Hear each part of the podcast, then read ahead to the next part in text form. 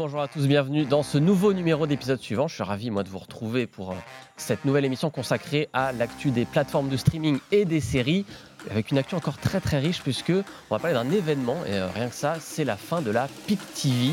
Alors, la PIC TV, on va en parler un peu après, mais en gros, ça veut dire que bah ça y est, il y a moins de séries qui sont produites en ce moment qu'il n'y en avait euh, l'année dernière. Alors c'était déjà le cas en 2023, on va en parler justement. Et c'est une sacrée baisse et ça veut dire beaucoup de choses. C'est un phénomène qu'on va donc décrypter ensemble. Et pour ça, j'ai forcément deux invités de marque avec moi. Pour en parler, eh bien, tout d'abord, Pierre Monnier. Salut Pierre. Salut. Pierre, journaliste pour Tekenco, euh, déjà habitué de l'émission, c'est la troisième fois que tu viens, si je me trompe pas. Et c'est toujours un plaisir de t'avoir avec nous, hein, puisque tu ne rates jamais une actu de la- des plateformes de streaming. On essaye. On essaie. Il y en a beaucoup, beaucoup de plateformes, beaucoup d'actu. Mais on est là pour en parler. L'autre invité en face, c'est Thibaut Gomez. Léal, salut Thibaut. Salut Clément. Thibaut, chef de la rubrique cinéma et streaming des numériques. Tout à fait. Et là, pour le coup, l'actu streaming, c'est tous les jours. Ah oui, ça ne s'arrête jamais. Voilà. C'est déjà, qui ne s'arrête jamais. c'est déjà toutes les semaines et c'est déjà pas mal. Alors, tous les jours. Bravo à Thibaut. Merci tous les deux d'être là, ça me fait très plaisir. Moins de séries, est-ce que c'est une bonne chose? Eh ben, on en parle tout de suite dans le débat de la semaine.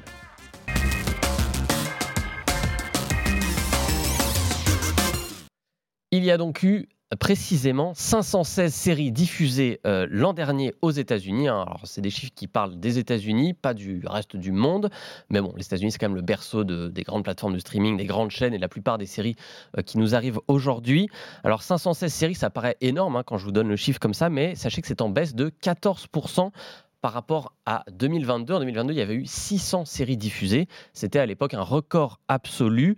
Ces chiffres, alors ils nous viennent de qui? Ils nous viennent de FX. FX, c'est un network américain, une chaîne. Euh, et euh, chaque année, bah, le patron, il fait un espèce de bilan de l'état euh, des séries aux États-Unis, pas que pour sa chaîne, mais pour euh, toutes euh, les plateformes, les chaînes de streaming, euh, les chaînes de télé, etc. Tout ce qui est diffusé via le câble aussi. Et donc, si on exclut 2020, bon, 2020 c'était l'année Covid, forcément moins de séries produites pendant la, période Covid. Et ben cette année, 2023, c'est la première fois depuis 20 ans, depuis que l'étude de FX existe en fait, et bien que le nombre de séries diffusées recule. Alors, ça fait dire du coup à certains qu'on arriverait à la fin de ce qu'on appelle la Peak TV. Euh, Peak TV, c'est donc un terme qui vient des, des États-Unis. On va en parler. Juste Thibaut, peut-être définir c'est quoi ce- cette TV Ça recouvre quoi?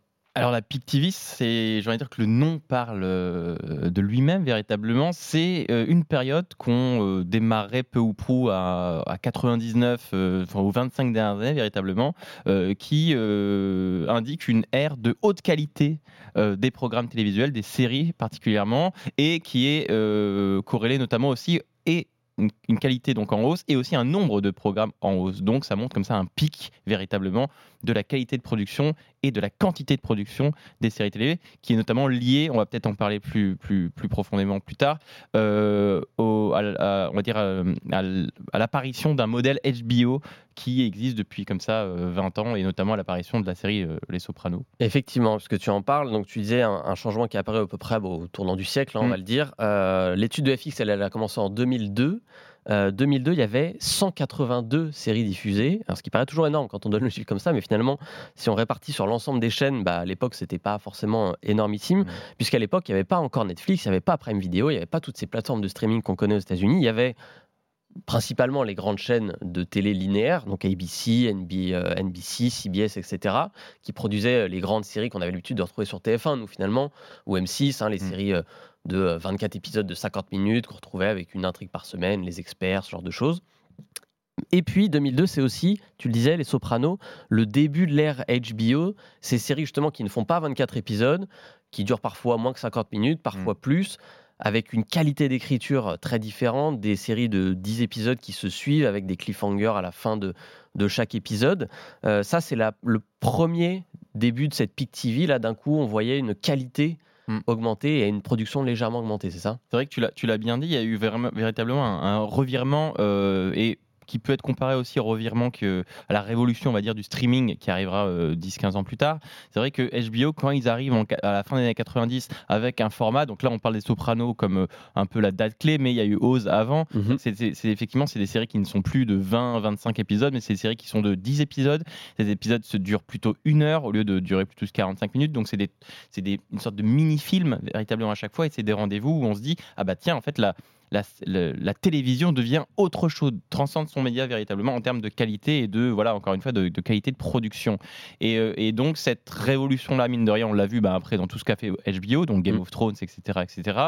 Et ça a été une révolution dans la forme et on voit que mine de rien, 15 ans plus tard, les plateformes de streaming vont euh, changer non plus forcément la forme, mais vont changer le mode de diffusion. Et c'est ça qui va peut-être aussi expliquer la fin de cette Pic TV, c'est que mine de rien, euh, on a moins ce rendez-vous hebdomadaire et la plateforme de streaming va comme ça changer les habitudes des consommateurs et des, spectateurs. Et ce qui explique sans doute effectivement aussi pourquoi cette Pic TV arrive peut-être à un moment de, remise en question, de, stagnation. Effectivement, le streaming, je me tourne vers toi, Pierre, puisque ça a été le, deuxième grand événement de cette Pic TV, de cette mmh. période des, des 25 dernières années. On est vers 2013-2014.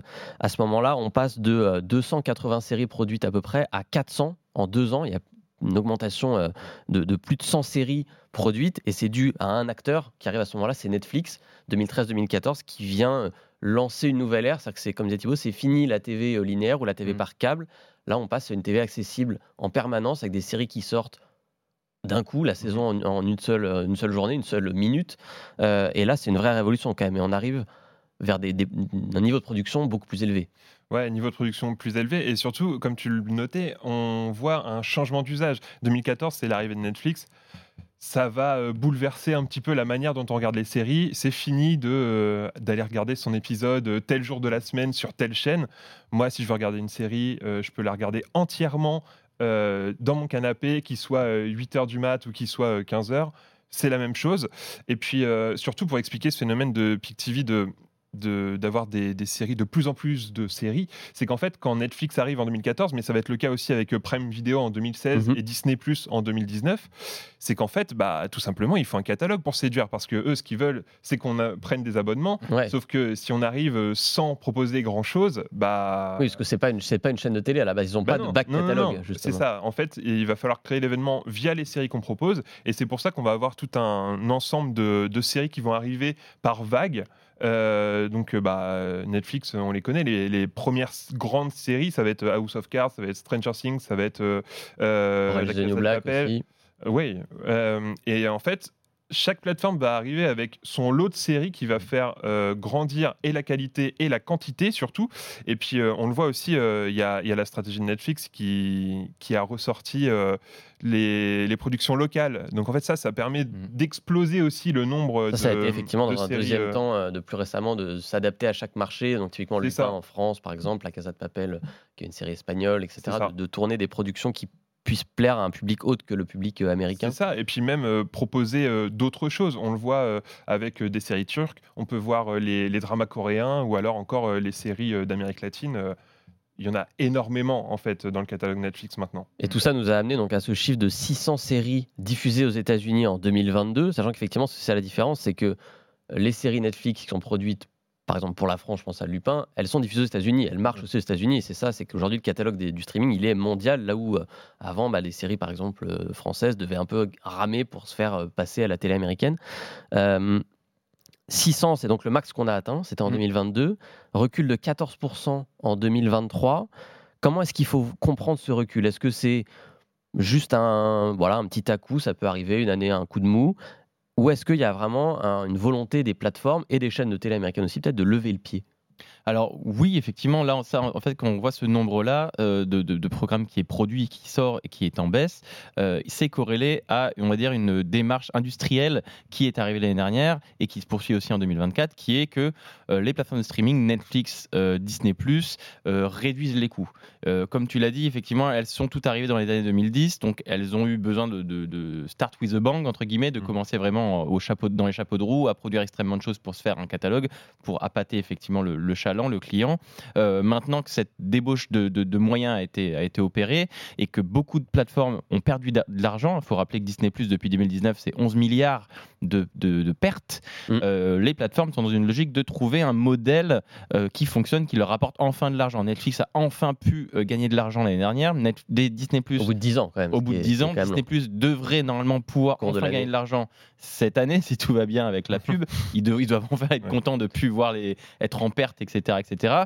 Et du coup, ben mine de rien, effectivement, cette, cette balance s'inverse aussi parce que l'investissement des productions et le nombre des productions est réduit. On le voit sur le, les, séries Marvel, les séries Star Wars qui sont en, termes de nombre sont effectivement réduits. Après c'est euh, voilà là on est c'est un peu c'était un peu le Far West. On en a parlé dans une précédente émission. Hein. Les plateformes de streaming tout tous les services de streaming qui sont créés à l'appel, euh, que ce soit MGM+, que ce soit Universal+, que ce soit Stars, etc., etc. On a été dans une expansion Mm. complète des services à un moment donné. Là, effectivement, cette expansion est, est en train de se résorber et du coup, il y en a beaucoup de services qui disparaissent Ouais. et finalement, il va en rester 3, 4, 5 forts qui vont rester. Mais du coup, c'est normal que après une grande période d'expansion, on ait une période de, de, voilà, de rétention et de retour à un, à un- format un peu plus raisonnable et donc effectivement moins de production. Pierre, c'est une stratégie qui est d'ailleurs assumée par Netflix hein, et même par Disney Plus aussi, par, par la plupart des plateformes. C'est ce qu'on appelle le, le fewer better, c'est ça? Ouais, c'est le, le fewer better. Ça veut dire que on va produire moins, mais on va produire mieux. Euh, donc ça veut dire en fait euh, se rapprocher d'un modèle qui est quasiment euh, sur euh, du Apple TV+. Ouais. Euh, C'est-à-dire des séries qui vont être euh, d'une grande qualité, euh, qui vont essayer de créer l'événement euh, parce que en fait le risque derrière ça c'est que en fait euh, bah, Apple TV on est tous d'accord autour de la table pour dire que les séries qui sont euh, proposées par le service elles sont extraordinaires d'une autre ambition on va dire euh, comparé au marché euh, Mm. global mais euh, finalement quand on va sonder notre entourage qui a vraiment regardé euh, des séries Apple TV bah pas grand monde Pas grand monde, ouais. donc en fait, le, le- le problème de cette Peak TV, c'est qu'en fait, on va avoir finalement, est-ce que l'abondance, c'est pas finalement aussi ce qui rassure le consommateur et qui va faire que oui, je poursuis mon abonnement parce que je sais que je vais avoir des trucs à regarder? Il y aura toujours quelque chose. C'est ça, il y aura toujours quelque chose. Et puis, euh, en fait, euh, on peut revenir euh, sur Netflix. Netflix, entre 2022 et 2023, c'est moins 130 productions. Donc, 130 productions en moins, ça veut dire il y a 130 cases en moins euh, qui sont apparues euh, entre 2022 et 2023.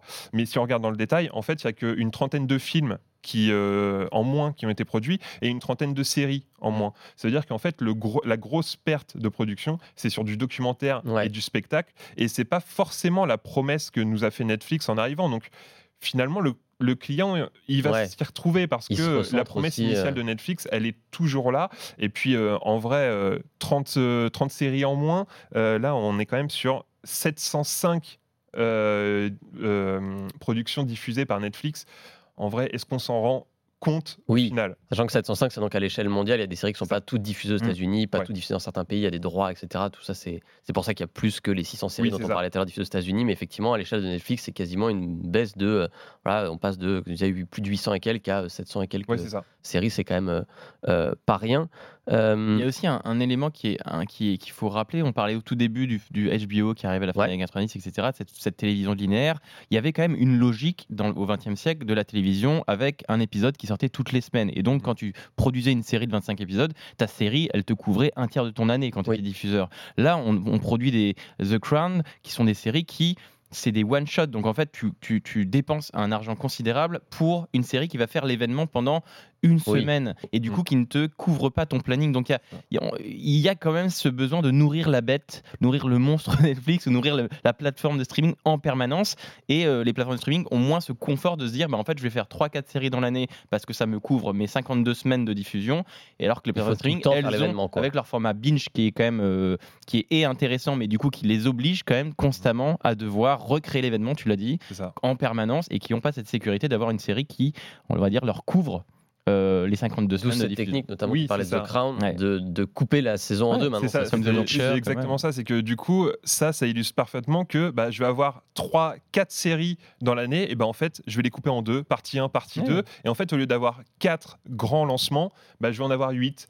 Euh, mais ça, c'est une stratégie que Disney Plus n'a pas du tout adoptée Mm. parce que eux, Et- ouais, ils veulent se qui- cantonner euh, justement à ce rythme hebdomadaire pour. euh, Et dont En on n'est temps, pas, sûr euh, euh, on n'est pas sûr qu'elle porte ses fruits. Je prends l'exemple de The Crown. On a beaucoup parlé du lancement de la première partie de cette dernière saison. Ouais. La deuxième partie, Peu. moi j'ai un peu eu le sentiment quand même qu'elle est passée sous les radars. Quoi. Mm. Alors il y avait Peu. pas, il y avait moins. La... Lady Di était très événementielle dans la première partie, mais euh, Mais c'est vrai que ça fonctionne sans doute mieux euh, sur la télé-réalité. C'est vrai que depuis 20, 20 ans, euh, s'il y a bien un format qui a, euh, qui a explosé, c'est celui de la télé-réalité. Parce que là, on parle de fiction, mais c'est vrai que la télé-réalité fonctionne beaucoup sur Netflix avec les premiers épisodes et on garde le grand final, le dernier épisode 8 ou 7, euh, avec une date une semaine après. Donc effectivement, il y a cette logique de qui est-ce qui va gagner. Ça, ça fonctionne beaucoup en télé-réalité, mais peut-être moins en fiction. Donc à voir, il y a, il y a ce- c'est bien de révolutionner la diffusion comme ils l'ont fait il y a 10 ans, mais c'est vrai que la plateforme de streaming doit peut-être trouver un, un bel équilibre entre euh, logique de diffusion et logique de production, et aussi avec cette euh, question de l'événementiel toujours Oui. qui flotte. bah, on le voit d'ailleurs parce que partie 1, partie 2, généralement, Ouais. Il y a quoi? Il y a trois semaines, un mois entre les, entre les deux diffusions. Ça veut dire que oui, on a un boom, et puis en fait, on va essayer de Mm. faire vivre cette Oui. production, Jusqu'à la partie 2. l'étirer presque sur euh, un, un bon mois, et puis après, on se dit, euh, bon, euh, pendant deux mois, après, euh, les gens n'ont plus rien, mais euh, finalement, ça nous couvre un trimestre. Ouais. Et euh, avec, euh, quatre, euh, avec quatre séries, euh, si on arrive à, à justement étirer un peu le, le Mm. temps événementiel, on va dire, Oui, on n'a Bah, encore on pas arrive à couvrir l'année. euh, on est encore plus court que ce qu'arrivait à faire, par exemple, je pense à HBO sur Game of Thrones, avec 10 Ouais. épisodes, de couvrir euh, bah, deux mois, plus de deux mois et demi.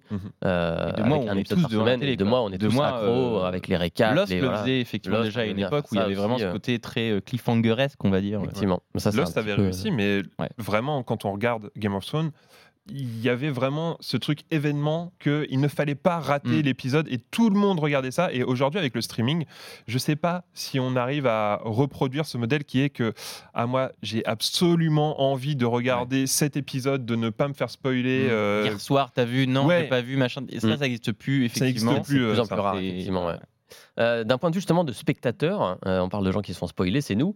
Euh, Est-ce que c'est une bonne, une mauvaise chose à vos yeux, ce- ce- cette baisse du nombre de, de séries? On a toujours tendance à dire il y a trop de séries, on n'a pas le temps de tout regarder. Est-ce que justement c'est pas une bonne chose pour nous, spectateurs, et les gens qui nous écoutent là, de se dire ah, peut-être pouvoir respirer un peu dans mon scrolling permanent Bah, je crois, qu'il y a personne qui va dire que c'est une mauvaise chose. Alors si, tu peux nuancer effectivement en disant parce que on est tous dans une situation de se dire on n'a pas le temps, on en parlait hors antenne, on n'a pas le temps de tout regarder, personne n'a le temps de tout regarder. Du coup, effectivement, en tant que, que, que spectateur, on est extrêmement frustré parce qu'il y a toujours le collègue qui va nous dire bah t'as pas vu ça, ouais mais j'ai pas le temps de voir ça, il y a que 7 jours par semaine et que 7 soirées par semaine, c'est compliqué. Après, ce qui est intéressant avec le la PIC TV, on va dire, c'est que ça a apporté euh, toute une diversification de voix et de créateurs et il y a eu Ouais. plein de, de- de- comme ça euh, plein de- de programmes qui ont ouvert un petit peu le, le- les horizons euh, et en termes de personnages et en termes d'aventure et en termes de créateurs ce qu'on n'avait pas vraiment euh, il y avait vraiment euh, une seule voix ou deux qui, qui, qui parlaient un peu là euh, la PIC TV c'est qu'il y a beaucoup de séries qui ont des formats des, des, des styles et des, et des voilà des, des histoires différentes et ça c'est c'est rafraîchissant donc faut voir si avec cette réduction du nombre, il n'y a pas peut-être aussi, euh, on perd peut-être pas en- un peu en diversité. Je pense pas. Je trouve qu'il y a un bel équilibre, mais, euh, mais ce sera à guetter, ouais. Pierre, Après- d'accord avec ça? Ouais, d'accord avec ça. Euh, après, euh, faut relativiser le terme nouveauté parce qu'en en fait, si moi j'ai pas vu une série, bah elle est nouvelle pour moi. Oui. Donc ça veut dire que j'ai toujours du contenu à regarder, même si c'est pas sorti cette année. Donc en fait, le fait qu'il y ait moins de production, bah finalement pour moi consommateur, je vais peut-être m'y retrouver et euh, en antenne, on disait, on, on s- on se listait un petit peu euh, toutes les séries qu'on devait encore voir. Bah euh, finalement, ça nous laisse peut-être un petit peu de temps euh, pour pour voir justement tout ce qu'on n'a pas vu. Et puis surtout, quand on est consommateur, avoir un petit peu moins de choix, c'est parfois bon pour se Mhm. lancer euh, dans vrai. un épisode. Combien de soirées on a perdu à scroller, à pas savoir ce qu'on veut regarder. Bon bah là, euh, si au final il y a moins de séries, il y aura moins de choix et donc on se lancera plus plus rapidement. Ouais. Ce sera peut-être plus simple pour nous. Euh, pour terminer, la question maintenant, c'est de savoir est-ce que cette année 2023, c'est un épiphénomène? Est-ce que, c'est la... est-ce que ça va réaugmenter l'année prochaine? A priori, non, puisque donc FX nous a aussi donné quelques chiffres sur le début d'année et on observe une baisse de 30% sur les deux premiers mois du nombre de séries diffusées, ce qui est quand même pour le coup là assez conséquent. Mm. Alors il y a effectivement quand même les conséquences euh, de la grève des scénaristes et des acteurs à Hollywood. Ça, c'est indéniable que ça a mis plusieurs séries en stand-by, et donc forcément, ça a retardé des diffusions. Mais est-ce que c'est quand même pas l'indice que bah, ça va quand même continuer de baisser et on arrive effectivement vraiment à la fin de cette surinflation des, des séries? Moi, je pense que ça va effectivement continuer à baisser, ou en tout cas, ça va se stabiliser dans une autre, euh, dans un autre, une autre base véritablement. On ne sera plus sur du 600 véritablement, mais c'est vrai que je vois mal. Après, comme ça, ces cinq années d'expansion folle où tout le monde a lancé son service un peu dans tous les sens, repartir dans un- une production à la hausse, justement au moment où les plateformes sont dans une logique de, de- de raisonnabilité des coûts, véritablement. Donc, euh, je pense qu'on va revenir sur une base de. Mais c'est marrant parce que quand même 450 ou 500 séries par an, ce sera quand même énorme. Même si effectivement demain euh, on perd 30% de production, il y aura quand même encore 450 ou 500 séries par an euh, aux États-Unis euh, produites, donc ce sera quand même un, haut niveau. Mais c'est vrai que je pense que le peut-être que le pic tel qu'on l'entend, c'est-à-dire vraiment le, le, jalon de 600 qui est impressionnant, on le reverra peut-être pas dans, dans les prochaines années directement parce qu'on est simplement dans une, il y a moins d'acteurs, il y a moins de partenaires, il y a moins de production naturelle parce que moins de plateformes. 450 séries, ça fait 150 par personne sur le plateau. À nous trois, on peut tout voir. Voilà. On peut tout voir. Allez, c'est parti. Si on s'organise bien, on peut le faire. Je prends C'est un mois de le- vacances. C'est notre défi à tous pour cette année. Euh, on va suivre ça de près. En attendant, on va passer à notre reco série de la semaine. Et celle-là, elle sera comptée dans les 450.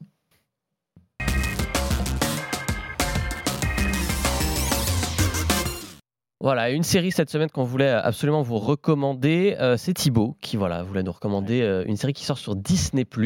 Euh, J'avoue que je l'attends beaucoup, j'ai pas eu le temps de la regarder. Voilà, elle est sur ma liste, ça fait partie des Tu as 450 que moi, hier soir pour la je, voilà, je ne l'ai pas encore eu le temps, mais ça me fait très envie. Ça s'appelle Shogun, et comme son nom l'indique, ça se passe au Japon. Exactement, ça se passe au XVIIe siècle dans ce Japon euh, féodal.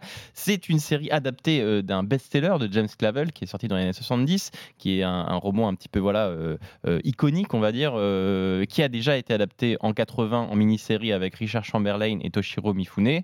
Et là, donc, c'est une nouvelle adaptation de ce roman culte qui raconte notamment l'arrivée d'un Européen en 1600, l'arrivée d'un Européen dans ce Japon qui, à l'époque, est complètement fermé à l'Occident, au- au commerce extérieur. Il n'y a que euh, les religieux et les Portugais qui ont le droit, comme ça, qui ont des, des laissés-passer, qui ont le droit, comme ça, un peu de commercer et d'être avec le- les Japonais. Mais le reste du monde est, est coupé, ce Japon, comme ça, étant, étant vase clos. Et donc, on suit ce, ce- ce- cet Européen, cet Anglais qui arrive comme ça dans ce Japon féodal euh, à l'aube d'une de ses plus grandes batailles qui va être décisive pour le Japon et qui va lancer ce qu'on appelle l'ère Edo, c'est-à-dire que c'est une ère qui va durer 200-300 ans. Donc comme ça, un moment clé.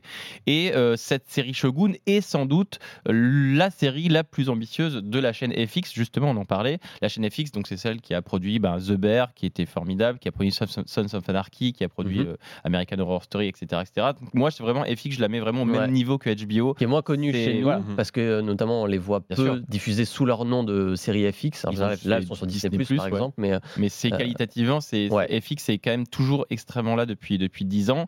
Et, euh, et, et là, on est on est Shogun et la production la plus coûteuse de FX, en tout cas à l'international.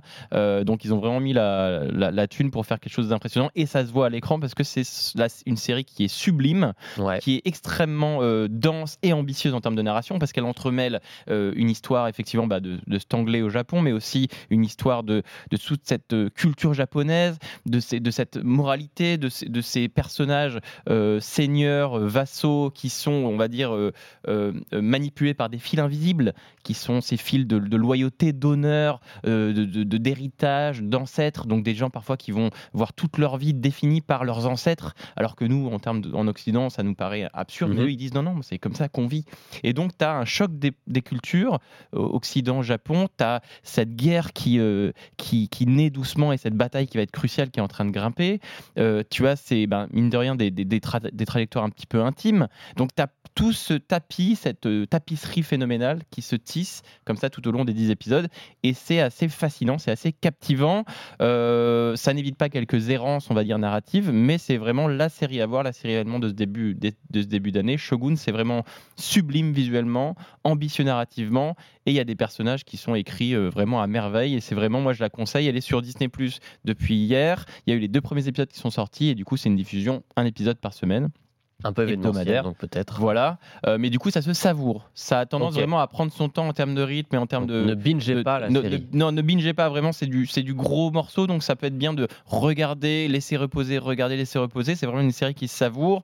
Euh, voilà, il y a, il y a- il y a peut-être, peut-être effectivement au bout d'un moment ben, un petit ventre mou comme, comme toutes les séries, mais, euh, mais c'est vraiment une série que moi j'ai pris un, un- un plaisir assez, assez fou à, à savourer, à profiter, ne serait-ce que au niveau des rétines, parce que c'est vraiment assez, euh, assez ouf en termes de production. ouais. Petite question, cette ère Edo, euh, elle a été beaucoup montrée au cinéma. Alors, Ouais. Au film de Kurosawa, euh, les chefs-d'œuvre de Kurosawa des années 50-60. Il y a eu beaucoup de films depuis, beaucoup de quelques Mm. séries aussi se sont intéressées sous différents angles. Tu parlais des religieux, Martin Scorsese s'y était intéressé dans Silence notamment.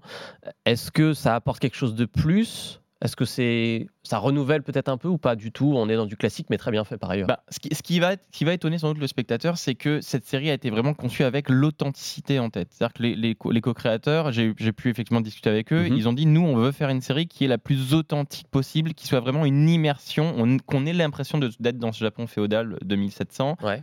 euh, de, de- de- du, siècle- du 1600, de 1600 par contre, pardon. Euh, et c'est vrai que ben, c'est à 80% en japonais. Donc il y a cet enjeu de la traduction. authenticité de la langue déjà qui est Donc voilà, donc on est euh, vraiment dans au Japon. Donc on est nous en tant qu'Européens, on ne comprend pas forcément. Il y a des sous-titres évidemment, mais on est comme ça dans cette même situation de la langue est un enjeu dramatique. mhm. Euh, les décors sont complètement fous, le- les costumes sont fous. Donc il y a vraiment cette immersion et je pense que s'il y a bien une révolution qui, soit, qui est faite par, avec Shogun, c'est le point de vue change. Et du coup là, on est vraiment sur un point de vue authentique qu'on avait peut-être moins avant, qui était un point de vue très occidental. Là, on a vraiment un point de vue euh, un peu inédit. Et ben moi, ça m'a donné encore plus envie. Pierre, ça donne moi envie ou pas? Ouais. Moi, je l'avais sur ma liste ouais, aussi. Ah bon voilà, on était deux. Voilà. Bah, bah, je pense qu'elle est remontée en haut de notre liste là ça. pour le coup. Très bon, euh, très bonne reco On de, travaille ici, effectivement. de Thibaut. Voilà, effectivement. Shogun, c'est donc à voir sur Disney+. Euh, c'est une mini-série, je crois, hein, il me semble. Il y a 10 épisodes. Ouais, il y aura pas de saison 2. On sait pas Euh, encore. non, il n'y aura pas de saison. En non. une. Bah, comme ça, ça nous arrange. ça Pas une commandée pour l'instant. C'est parfait, ça nous fera euh, qu'une seule saison à regarder. Donc c'est à voir sur Disney+. Merci à tous les deux. Merci Thibaut. Merci Clément. Merci Pierre d'avoir fait cette émission avec moi. Nous on se retrouve la semaine prochaine pour un nouveau numéro d'épisode suivant. L'émission, si vous l'avez raté, que vous êtes arrivé en chemin, c'est pas grave. Elle est en podcast, en replay, sur le site, sur YouTube, sur les plateformes de d'écoute de podcast. Voilà, elle est partout. Vous pouvez la retrouver. À la semaine prochaine.